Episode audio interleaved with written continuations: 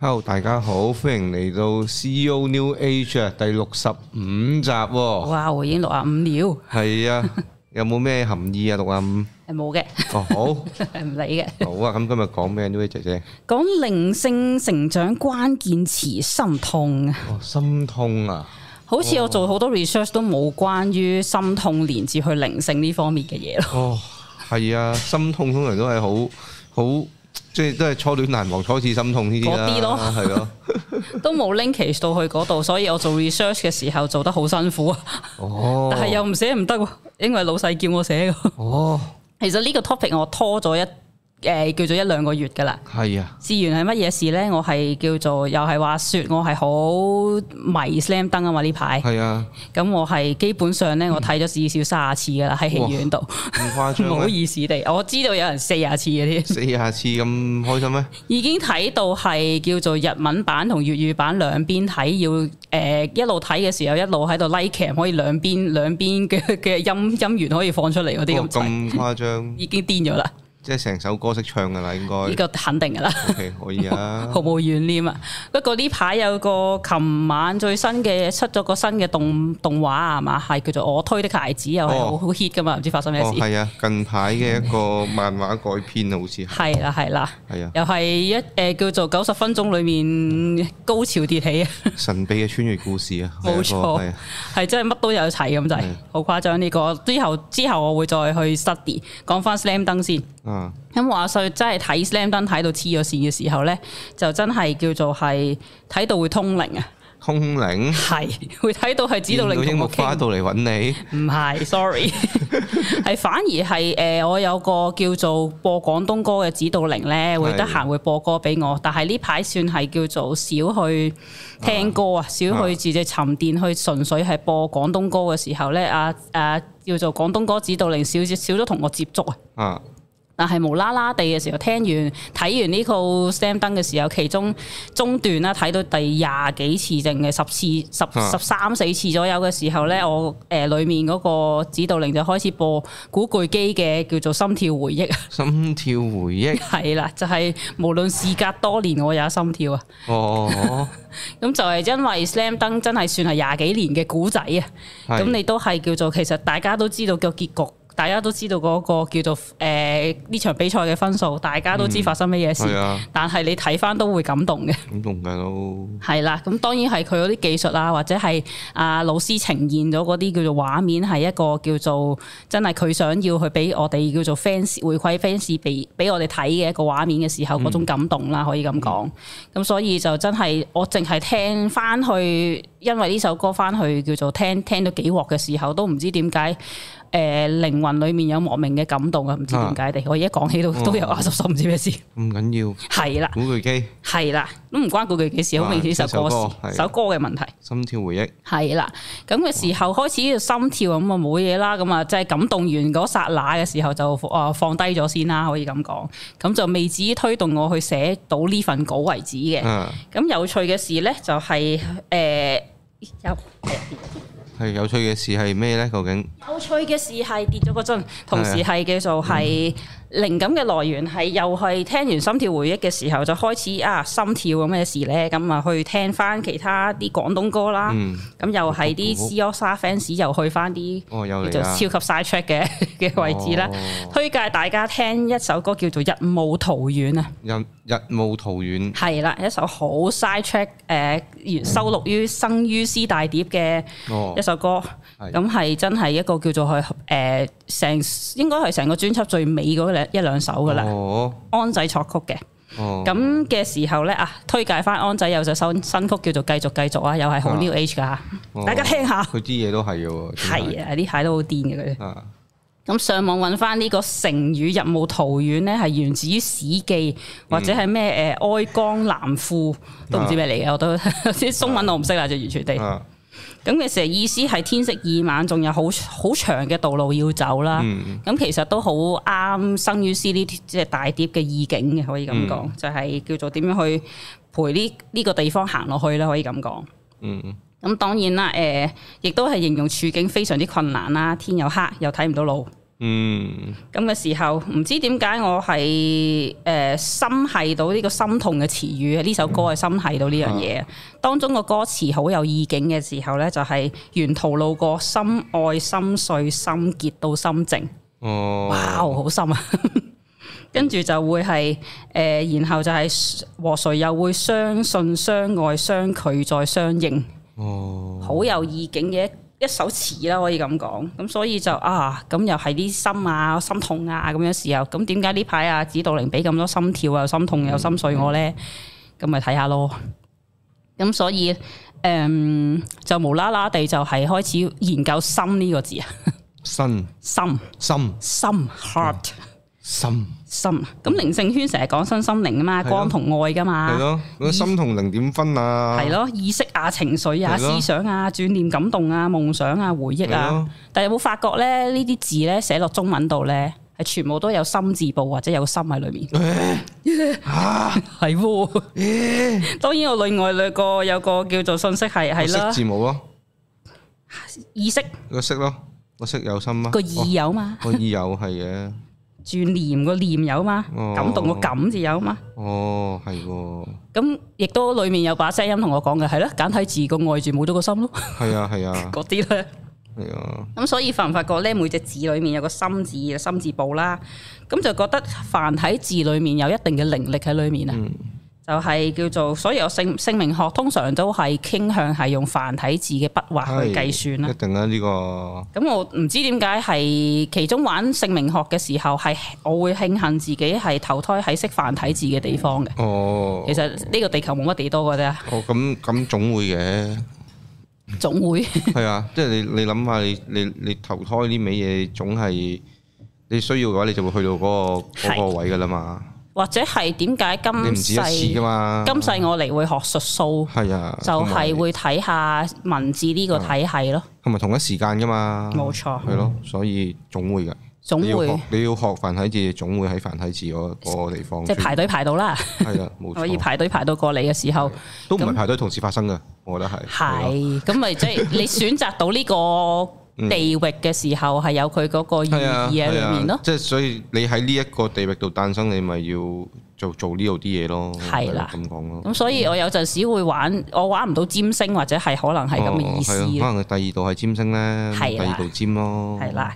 咁所以喺度，我中意玩中文就係呢哦個呢個位置。中我文當然冇好似天命嗰啲玩文學嗰啲咁誇張，啊哦我完全冇呢個概念。啊冇我係玩佢嘅能量啦，可以咁講。講，咁前兩集靈魂暗夜有提到嘅，每次暗夜咧就係一個斷骨增高嘅痛楚過程啊，哇咁好惡咩？痛啊， 高兩寸啊，跟住係啦，嗱，跟住時候就算明知好熟練呢種痛法咧，都係好乸痛嘅，嗯，每次都係有你咯噃，誒、你啲誒、叫做軟骨組織又增翻嘅時候，又剝斷佢，又剝斷佢，係咯又剝斷佢，咁又唔會波波下唔痛 嘅，係啦。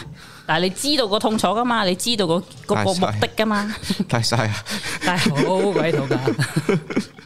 咁所以揾得我傾偈嘅時候，通常我一開始就會問到底發生了什麼事啊？啊，點解會推動你去接觸身心靈啊、New Age 嘅 channel 啊，或者係睇咗啲乜嘢先至去睇呢樣嘢呢？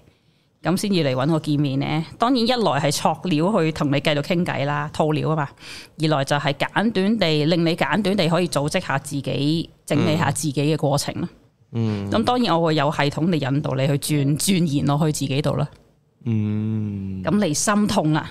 咁玩得點解玩得心心靈啊、前世回溯啊、靈魂療愈、內在小孩、心想事成啊、創造豐盛呢啲 workshop 呢，有陣時都會預咗要去喊呢。當然一兩個鐘就少啲嘅，不過如果係真係講緊探索再深度高少少嘅 workshop 係真係要喊嘅，就係、接觸到你靈魂深處痛楚嘅感動咯嗯，一個好少掂嘅地方。撇除咗有啲靈性服務已經轉化成純粹嘅買賣啦吓，咁啊聊完就算啦咁樣，或者係冇去揾到個核心位置嘅時候，咁就係社會普遍習慣唔去接觸心痛呢個部分咯。嗯，所以我做靈性 research 嘅時候，心痛同靈性好似暫時冇乜銜接到落去。係咪咧？但係好其實多好多會有提及，好多情好多情緒書都教你點樣處理呢啲狀態噶嘛，係係咯，但係佢情緒書就係心理嗰方面，但係啊當然佢有唔唔多唔少有其中一部分係關於靈性嘅，係咯，有嗰啲唔知咩治療乜嘢治療咁樣係㗎嘛啦。但係去到真係具體地靈性化少少嘅，好似真係咩療愈卡嗰啲咯，攞嗰啲咯係咯， 就未真係可以接到接到嗰個位，我係硬係爭啲嘢。不然當然今集未必可以完完全全地整合到件事啦，嗯係嗯因為真係冇乜資料可以幫到手。誒係啦，咁當然側面去利用心痛呢個部分就係藝術創作啦。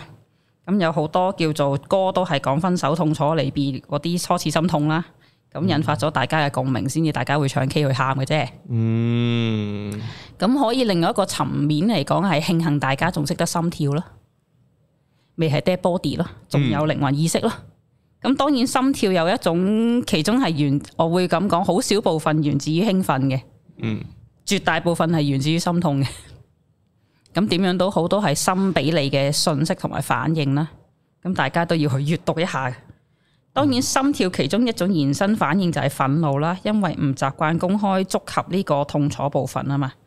如果我哋誒、呃通常習慣性嘅反應就係惱羞成怒咯，嗯，唔好掂啦，唔好搞啦，大家都唔識處理，開攤開咗出嚟又點啫？都係誒、呃你都係叫做挖挖出個傷疤傷叫做傷疤出嚟，又唔使傷口，又唔由佢喺度嘔爛，咁咪唔好搞咯，不如咁、所以就會多數嗰個反抗性會好強。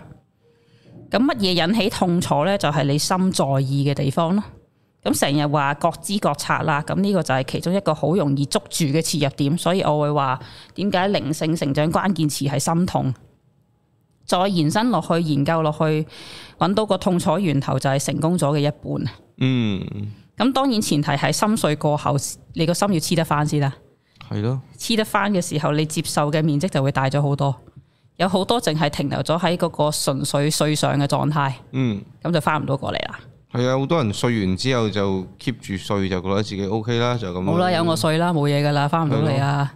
碎碎極都有個譜，即係咁應該咁講，碎睡咗咪唔會再睡咯。係咯，碎咗咪唔會再差咯。咁有我碎啦，係啊，係咯，咁就停留咗喺呢個咁樣嘅位置，就冇再去 moving。嗯，咁當然呢個賣税都係可以其中一種叫做好賣 税，賣税都係一個好好普遍嘅現象啦。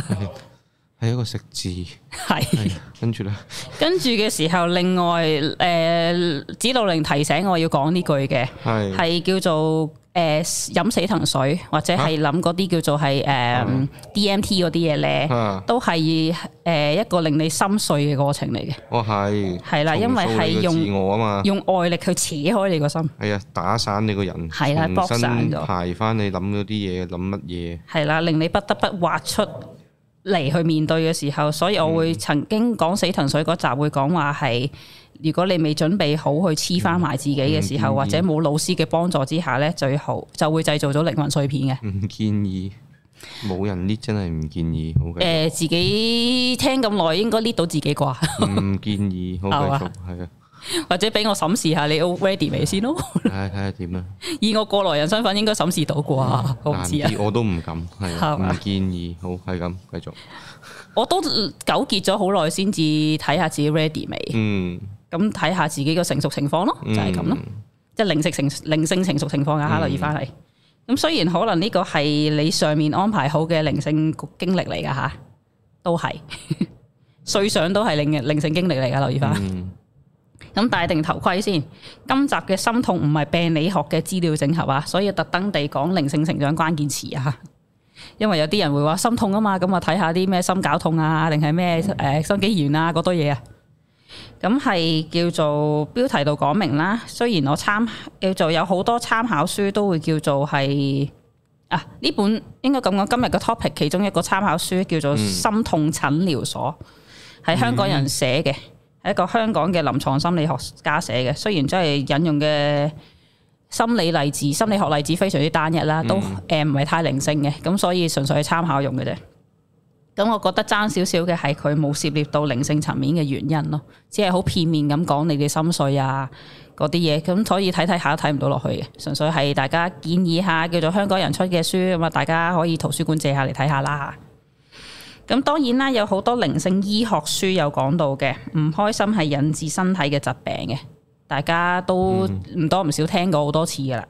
咁有啲雖然會簡單講到乜嘢病症係由於邊個部位嘅堵塞啊，嗯當然當中嘅原因係好複雜嘅，唔係 A 加 B 等於 C 咁簡單。嗯大家可以去概括睇下自己嘅某啲病嘅成因、靈性嘅成因啊，可以咁講。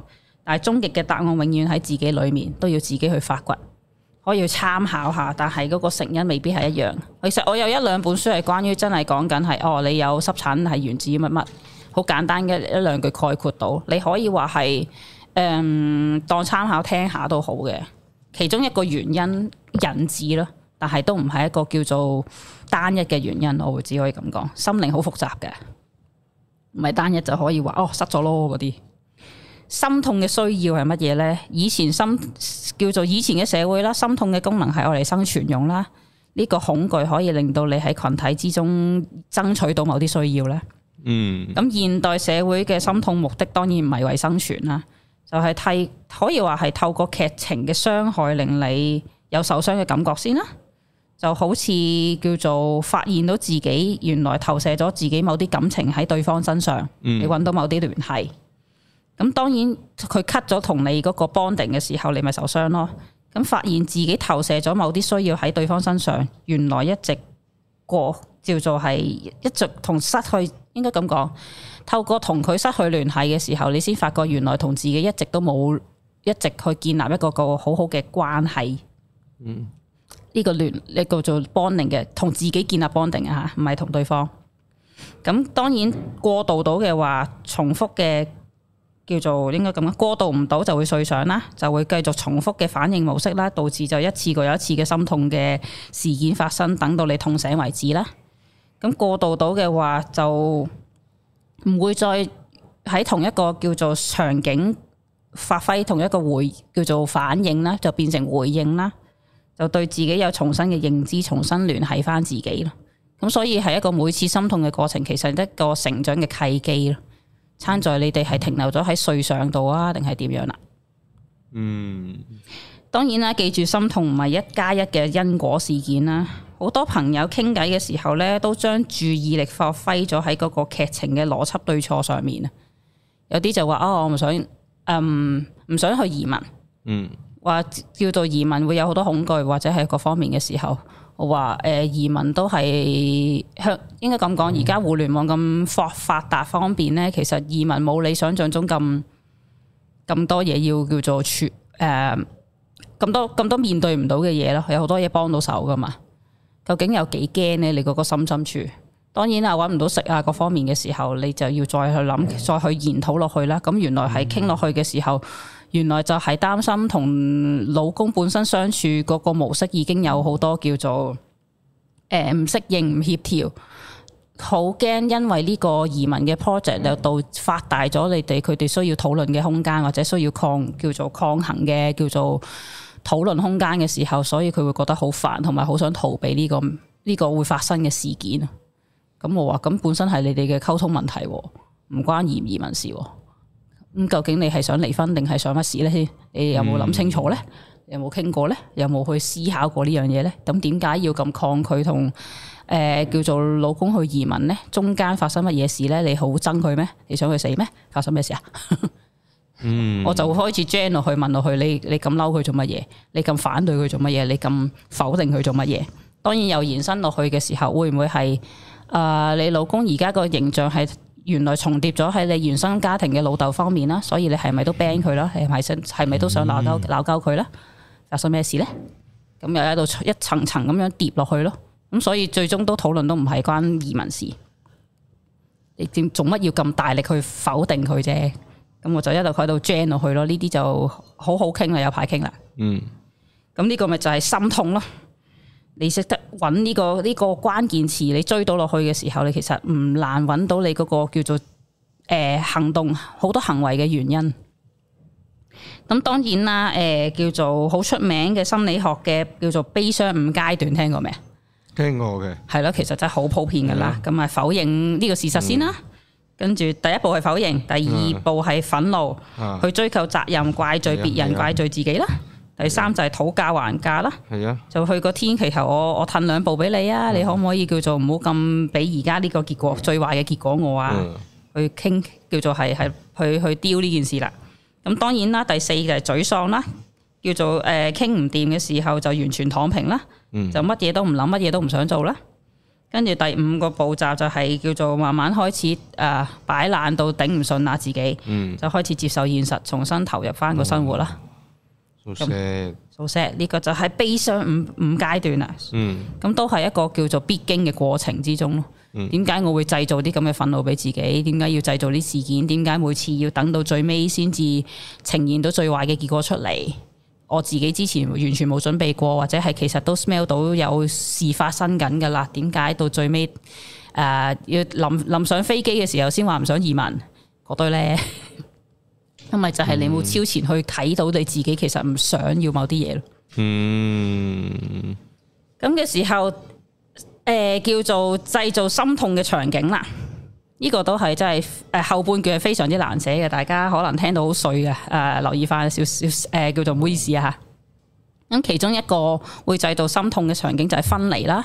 咁好、多歌啊都係分講離分嗯從冇來不易啊，錯啦，早已 知啦。係啦，這個你我早已知啊啦，咁就係、誒、我頭先講嗰本參考書就係講生離死別任知嘅心痛，我又覺得唔唔知咁簡單嘅。嗯咁睇下你同嗰個對方嗰個親密性有幾高啦。嗯咁當佢離開你嘅時候，無論係叫做地球上畢業啊，或者係叫做同你分手嗰隻離開啦，你個心都好似被掏空咁樣呢。嗯係因為當初你用咗好多時間感情去經營呢段關係，你建立咗一定嘅定義喺呢段關係之中。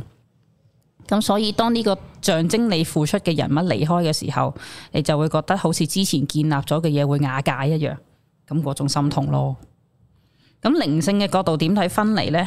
就係、唔知大家會聽得明啊？呢下下面呢句我都係誒，即係誒 channel 翻嚟嘅。嗯頭腦同心靈嘅頻率唔一致嘅拉扯，咁嗯所以你就會覺得啊分開咗，我哋大家嗰個步伐唔一致，嗯，成日都誒個、身體很誠實，但係頭腦唔係咁諗嗰啲呢。會㗎，咁或者係我哋從靈性母體分開嘅時候，經歷咗好撕裂嘅痛楚啦，零啊，嗯係啦、咁嘅時候，呢、個靈魂深處知道我哋冇終極嘅分開，但係就係呢種叫做嗯呢種叫做空虛感。嗯其他物質或者成叫做社會成就都填補唔到呢種空虛失落感，嗯令到我哋思考或者反思人生嘅答案，就開始揾靈性或者揾宗教信仰呢樣嘢咯嗯有趣嘅係先排先至同人哋討論呢。我哋前排咪講緊靈魂家族啊、靈魂家人嗰堆嘢嘅，啊我哋由合一啊分裂咗好多層啊，又變咩靈魂家人啊、伴侶啊、雙生火焰啊，咁、樣分裂分裂嗰堆嘢呢。嗯嗯但係又要最尾啊吓出嚟又要揾翻嗰個所謂嘅合一，咁係啊咪玩鳩自己呢？吓點解 啊？又要裂，又要又要合一，又要揾翻話翻咁翻你佢，唔入世點出世啊？冇錯，咁咪就係一個過程咯。係咯，傻㗎，咁雖然有結。果嘅咩？係咯，我哋係睇過程噶嘛。咁好明顯，佢哋仲係強調於嗰個叫做诶、呃、结果論啦，可以咁講。嗯咁所以就會話係啊诶，会觉得好想好想離開呢個輪迴啦。我哋唔想再玩落去啦。嗯。咁就係仲係嗰將個焦點放落去喺呢個叫做玩唔掂嘅遊戲之中咯。咁可以咁講嘅，我得到嘅答案係誒係咪玩緊自己啊？可以話係，同時話唔係咯。咁嘅時候，可能到最後都係一場空啊！我哋好到最後呢、個呢、個叫做人生歷程啊，邊個記載住啫？邊個記得啫？自己咯。嗯可能都係一場空，或者係叫做一場叫做冇人認識到嘅一場遊戲，一場過程咯，冇人記載住嘅一場過程咯。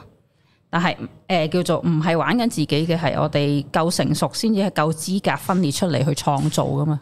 嗯當然我一句得埋去嘅時候啦，當然傾到傾到火紅火綠嘅時候，一句得埋去，咁你又去旅行，嗯 咁你又要買機票，又要 book book 酒店嗰成，又要去行叫做 plan 行程，咁呢個咪就係過程咯。嗯最尾最尾都係買一樽手信出嚟，咪食晒佢，叫做一係啊就把放埋放埋喺屋企一二角，一係就係食走佢嘅啫。你最後都翻香港㗎啦。 係咯，你最後都要翻香港噶。咁咁你又翻你又去旅行，你係咪移民係咪咪係先？咯哎呀，咁佢佢啦，咁、個過程開心啊嘛，放鬆啊嘛，咁舒服啊嘛，咁咪就係咯。咁只不過我哋喺呢個人生旅程呢種其中一個關卡係痛苦啫。係咯，咁其中嗰個過程，好多個過程都可能係啊開心嘅，睇你識唔識創造啦。啱啊，咁所以佢就傾傾下就傾唔到落去啦，可以咁講，已經壓貴咗啦。嗯因為佢仲係會覺得好想離開呢個地球咯。離開咯，其實係你嗰個思想自由嘅時候，就已經可以離開到噶啦，可以咁講。嗯，咁攤在你自己仲係好停留喺一個三維世界裏面，你咪覺得自己同上面分離咗咯。嗯你翻翻去就你個心態翻翻去就翻到去噶啦。雖然我都未 可以咁講，嗯，知道有個概念先啦，唔易噶。嗯，咁第二樣嘢就係會令點樣製造心痛嘅場景呢？就係、被拒絕同埋否定啦，就係、自己建叫做喺心理上啦，就係、自己建構嘅關係或者職業舞台得唔到認同感啦。嗯，明明覺得自己做得唔錯啊，但係叫做誒喺啲對人唔對事嘅上司啊，或者係叫做啊、老細之下咧，佢就會啊當然老細會聲稱自己有要求啦，你做啲乜嘢都係會俾人挑剔嘅，咁就俾人否定啦。咁明明當初結婚嘅時候，商品説明唔係咁樣嘅，個細個仔出咗世之後咧，做乜都唔啱，嗯，呢啲係普遍香港男士會遇到嘅問題。哎呀，我通常會鬧鳩翻啲老婆。 呃好似係真係佢就將個焦點淨係放落去你個仔嘅成長啊，或者未來嘅叫做恐懼之中啦，即係為個仔嘅未來而恐懼嘅時候，但係唔理冇乜點理，其實誒同、你共諧連你嗰位對方係佢都有好好心力去付出呢件事啊，就當佢死嘅。嗯，咁當然係誒、呃被拒絕否定嘅時候，有冇大家有冇被討厭的勇氣啦？咁、嗯可以睇翻呢本《被討厭的勇氣》嘅書啦，大家都好出名噶啦呢本。咁靈性角度去睇被拒絕同否定嘅時候呢，就係、你自己冇察覺到自己先係最挑剔個位咯，就將焦點向晒外邊啊，推晒出去啊，你自己又要揀三揀四啫嘛。跟住嘅時候，你要用一啲已經被社會認同咗嘅角色去證明自己咯，例如叫做一張沙紙啦，或者係俾老師、上司、父母去認同自己啦。嗯，你俾呢啲角色鎖死咗咯，你自降身價去要求別人認同咯，你唔記得咗自己大家都係對等嘅啫嘛。無論係一出到世就係對等嘅啫嘛，無論係你係我老細又好，你係我父母都好，大家都係對等。喺靈性角度，大家唔記得咗自己嘅身份。第三樣嘢會令到製造嗰個叫做心痛嘅場景，就係、呃期望不似預期啊。論資排輩應該輪到我升職加加人工噶啦，但係俾上司睇死我走唔甩呢，就話下次先至再升我喎。或者係有啲人會話辭咗職就可以發展到自己夢想啦，咁唔係噶，你發展緊應該咁講，你有心發展夢想嘅時候唔關辭唔辭職事噶。嗯，誒移咗民就會得到自由啦， 唔會咯，你都嗯仲係。唔會，梗係唔會啦，你去到邊都係咁樣噶啦，如果你認清呢個世界嘅時局嘅時候，其實冇分別啦。嗯不過好唏噓嘅，大家冇唔係太想認清呢個身上嘅。或者我考咗個牌翻嚟嘅時候，阿媽就覺得我有能力噶啦，照顧自己或者係去認同到我啦。嗯，誒細個嘅時候，屋企冇能力空間俾我去嘗試發揮，或者係抗誒唔識得幫我去抗拒呢個敵人嘅時候，我唔想我仔好似我咁。嗯，咁所以就會係不斷咁樣將自己叫做當初得唔到嘅嘢就呃落個仔度咯。咁喺靈性角度去睇期望嘅時候，就係、發揮唔到自己靈魂本質啊！無論係細個以前嘅童年回憶，或者係童年事件，令到自己覺得自己被抑壓嘅時候，咁所以製造翻呢啲場景去，再去啊等個仔幫我去代替代咗我自己去成就自己啦。呢、個咪就係、咪就係你自己覺得自己啊都一定歲數咯，你都去發揮唔到噶啦，而家先開始發發揮嘅時候太遲啦。阿仔仲有好大機會去去發圍嘅時候，由佢去啦。咁其實兩邊都係一個同時發展嘅過程咯。嗯，如果你想你個仔發展到你嘅靈魂本質嘅時候，首先你都要咯。你呢個係身教嚟嘅，冇得講嘅喎。咁學會叫做對自己期望負責啦。究竟係我要我個仔達到我某啲目的啊，定係我自己去成成就呢個目的呢？嗯，不如係，既然你咁想學，咁咁想你個女學琴，不如你自己學咗佢啦，嗰啲啊。係咁仲有好多叫做外在投射要回收啦，你自己好多期望覺得係外邊要要符符合你啦，裡面嘅嘢啦，你內在好渴望嘅黑洞啦，哦，即係搞唔清自己要啲咩。係啦，咁就要人哋去填補呢個空哦空虛感。仲有有冇空間去計算你嘅期望啦？嗯你自己究竟係對於你嘅期望，你做唔做到啦？嗯究竟去唔去到博盡無悔嘅狀態呢？嗯咁你唔得㗎，屋企又有嘢要我抄嗰啲嗰啲，咁你就有好多叫做理由咯，去唔做咯，就話誒、呃推遲或者係叫做誒、呃拖拖延唔做自己咯。嗯咁呢個就係靈性上面去處理期望啦，你要去搞搞佢嘅。咁第四個場景就係寂寞空虛啦，好介意別人點樣睇你啦。嗯以前明明同你稱兄道弟，通宵傾偈，點解越嚟越難去約出街食飯啦？大家各各有家室嘅時候，就好似越嚟越冇呢個叫做誒、呃可以約會到嘅空間啦，吹水嘅空間，咁就越嚟越空虛啊！當然你自你自己都約唔到自己出街啦，老婆唔俾你出去啦。嗯咁覺得我要展現邊一種形象俾身邊嘅人睇呢？你嗰個叫做偶像包袱越嚟越厚啦，咁就越嚟越迷失自己咯。跟住就係有陣時啊，有我見過有啲叫做要成日要演繹好人卡嘅人呢，嗯，佢哋會講啊，去到某個位啊，我平時人哋要我幫手嘅時候，我兩肋插刀、赴湯蹈火、在所不辭嘅時候，但係點解我有困難嘅時候，揾一個可以靠得住傾心事嘅朋友係冇嘅呢？因為就係你平時冇去建建立，或者係你冇平時同自己傾偈咯。你自己同自己傾心事都得㗎。嗯靈性角度去睇空虛寂寞啊，未識得自己同自己嘅靈魂相處咯，要靠好多外在嘅人事物去填補自己心靈空虛咯，仲係用外物咯，見到啊靈性啊。咁當然第五個場景就係玩挫敗啦，挫敗嘅時候。誒、近排咪有個香港嗰個咩冰球定個係啊，嗰個咧，講真嘅，佢哋真係唔報道都唔知係話咩誒，要去叫做捱生捱死，病咗請年假啊出去比賽，贏咗個亞軍關嚟，就係因為播錯國歌就俾人係啊 cut 資助，哇陰公咯，呢、個咪挫敗咯，好陰功㗎。真係陰公豬。咁當然，另外嗰啲挫敗就係明明追咗個女仔咁耐，隨傳隨到做運輸兵噶啦，但係竟然最後俾佢知道咗個女仔係叫做貼錢同曖昧對象去旅行。吓？唔係話咁啊 哇殘忍咩？真係咁殘忍咩？ 有啲多不勝數啦，可以咁講。唉，陰公啊！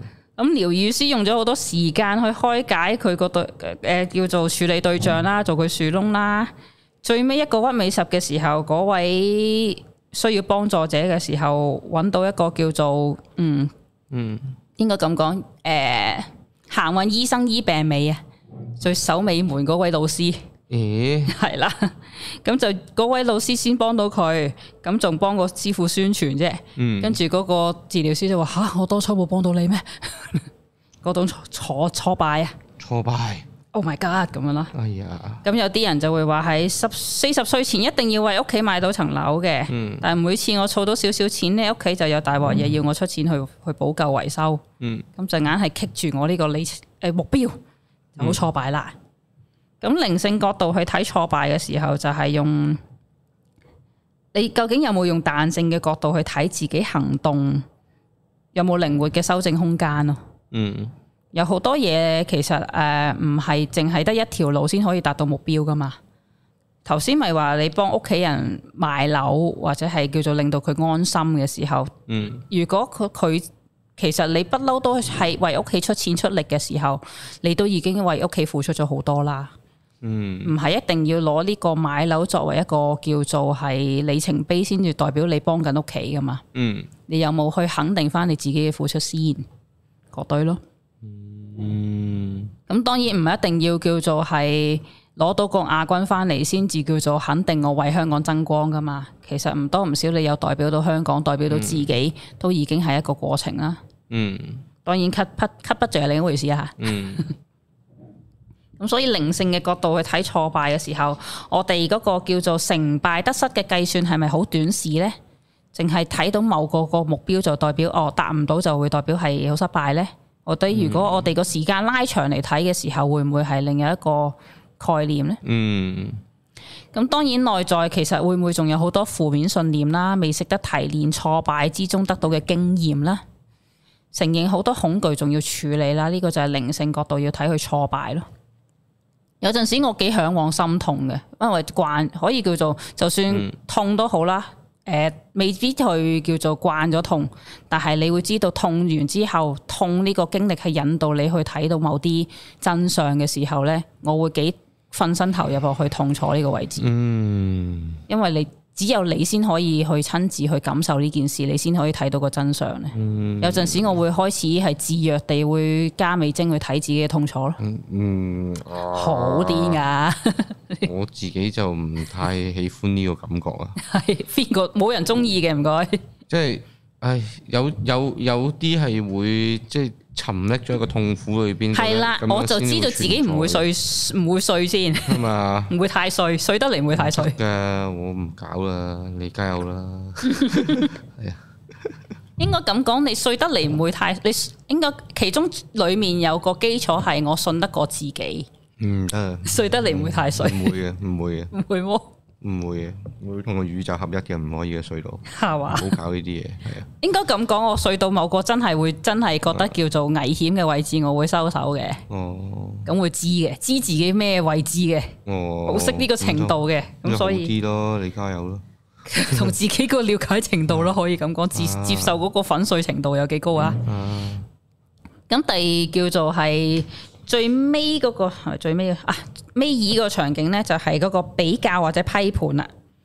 咁其他同學呢，就已經有一定成就啦，我仲喺度渾渾噩噩啦。嗯，有空間可以咁講噶，呢誒有空間俾你混混噩噩咧，其實都值得慶幸嘅，我會咁講，啊，係啊，絕對係 啊，係咯，就係、因為你屋企冇嗰個經濟壓力，冇壓你力嘅先可以運落噶嘛，咪係咯，其實係咪係啊應該值得慶幸啊？應該開心咧，唉，連呼吸都應該要慶賀啦， 係咪冇錯啦。唉，呢個係我見面會得到嘅觀察嚟啊嘅，因為有誒、呃叫做話晒都係一個小組討論嘅會議，咁哦樣就係傾一誒、呃叫做係誒六七個人嘅啫。啊有啲咧就係憑死經驗好豐富啦， 好豐富，豐乜富啊，嘢啊？有啊我聽過啲乜嘢啊？咩叫好豐富 啊？佢有三次就嚟嚟揸就嚟就嚟就嚟就嚟走得嘅經嗯即驗。誒、係點啊？即係次次都見到隧道嗰 啲啊？有一次就浸親，有一次就癌啊癌症，唔知咩事嗰堆咯。哦哦，即係唔係嘢嘢都隧道嗰啲？唔係嘢嘢都隧道哦我以為見過三次隧道咁就差唔多叫做嗰頭近㗎啦。哦 咁樣嗰種，係哦啦即係即係冇冇試過話見到隧道白光咁喎。佢有啊，佢上有啊誒十幾歲浸親嗰次哦見，嗰次有，嗰次 Oh my 有 God 跟住嘅時候係啦，咁就之後佢做翻啲叫做誒嗰次十幾歲啫，都係令到佢吸取唔到教訓㗎啦嗰啲嘢，咁咪繼續混混噩噩做緊叫做誒大家叫做設定咗嘅歷程咯，咁咪去翻工啊、讀書翻工嗰啲成咯，但係去到做到誒做嘢做到某個點嘅時候，嗰個 cancer 出現啦，嗯咁又係一啲哦一個震撼性嘅心痛教育俾佢覺醒咯。嗯嗯咁嘅時候呢，當然啦，有啲誒一一係呢，就係有啲原生家庭係好有挑戰性嘅啦，哇，好精彩喎！TVB 都寫唔出嗰係咯啲劇情喎，為咩咧？係啦。 咁嘅時候，誒、當然去翻啲叫做普通人嚟講嘅時候啦吓，呢、個見面會裏面真係 exactly 就係幾個人都會有啲咁嘅嘅感覺嘅。誒、相比之下，我嘅人生好普通咯。嗯 咁嘅時候，佢會覺得啊，好似比起比起你哋呢啲又貧死又有原生家庭嘅時候，我嘅人生好似冇乜冇乜挑戰性喎，好似冇乜嘢好搞喎。咁頭先咪話個比較批判嘅，嗯，咁會覺得啊，好似我冇咁震撼嘅時候，冇乜嘢好搞喎，唔關事 㗎，唔關事嘅。係咯，再普通都有功課要做噶，只不過係圍繞喺外在嘅騷擾劇情會比較少啫。嗯都係要做嘅，唔該。咁有陣時嘅時候係誒、呃亦比較啦，就係話我嘅叫做生產力高佢咁多，點解我嘅人工少過佢呢？嗯點解啊？咪就係你唔識爭取咯， 俾人睇死咯。哎 呀，咁靈性角度去睇比較批判嘅時候，仲係大家都仲係未睇到自己每個靈魂嘅叫做獨特性啊，嗯，仲係用緊社會嘅認同嗰把尺去量度自己咯。只係睇到叫做佢得到獎賞嗰一面，但係你冇睇到對方背後背負住嘅責任或者嘅努力呢。嗯你睇唔睇到先？或者識投胎都係一種叫做德行嚟噶 嘛？嗯咁你睇到未先？誠實承認自己渴望被認同咯，嗯由追求外在嘅認同慢慢轉化成自給自足嘅過程咯。哦呢、個，就係靈性去睇嗰個比較批判啦。難嘅喎呢個，哇，啊有排 轉好耐啊！呢、個係咯，咁其次最尾嗰個就係講價值啦，覺得自己死咗冇需要可惜啦。有啲人係好想脱脱離嗰個輪迴遊戲，就會話想死噶啦。有啲人係。嗯有啲人話誒、呃人生冇乜價值可以分享俾人啦，即係喺見面會度啊，誒、不如 share 下你自己嘅啟發啊，你係乜嘢？我冇乜嘢可以講俾人聽，我冇乜嘢值得講俾人聽。嗯，你有存在就有隻嘢有講噶啦，睇你點樣放大縮細嘅啫，係咯，係咯。誒、人哋需要我，我先有價值。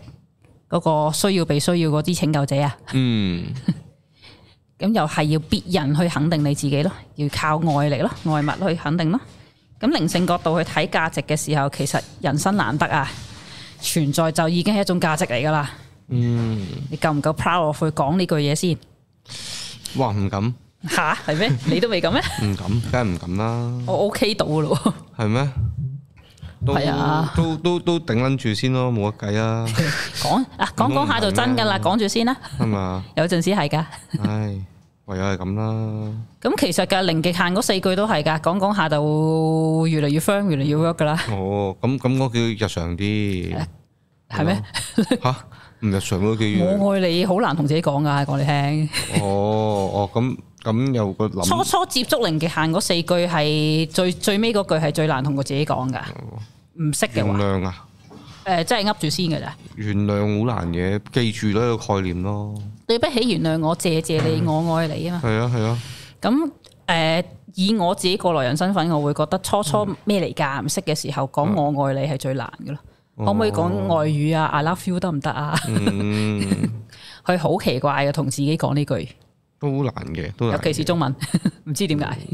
係咯，諗下算啦，諗下算啦，所以就唔好用帶任何批判嘅感覺去鳩噏先，啊鳩噏下就係㗎啦，哦咁樣嘅，正 面啲嘛。